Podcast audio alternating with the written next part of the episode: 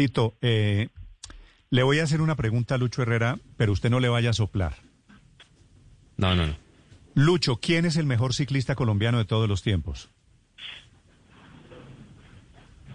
No, yo creo que ha estado sí, se ha estado eh, eh, eh, Egan Bernal, ciclista jóvenes, está también Nairo. Nairo yo creo que ha hecho que lo deja como uno de los mejores ciclistas eh, que ha conseguido triunfos y, y le ha ido muy bien. ¿Y yo usted, creo por- que y usted, cada año Lucho, tiene sus épocas, ¿no? ¿Usted Cada por qué no me responde? El mejor ciclista de todos los tiempos se llama Lucho Herrera.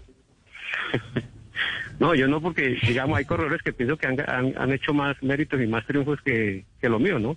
Igual pues eh, yo gané la Vuelta a España, carreras allí, bueno, mostramos, pero pienso que en general hay ciclistas que han, han ganado bastantes carreras. Yo diciendo que usted era el mejor de todos los tiempos me hizo quedar mal, hermano.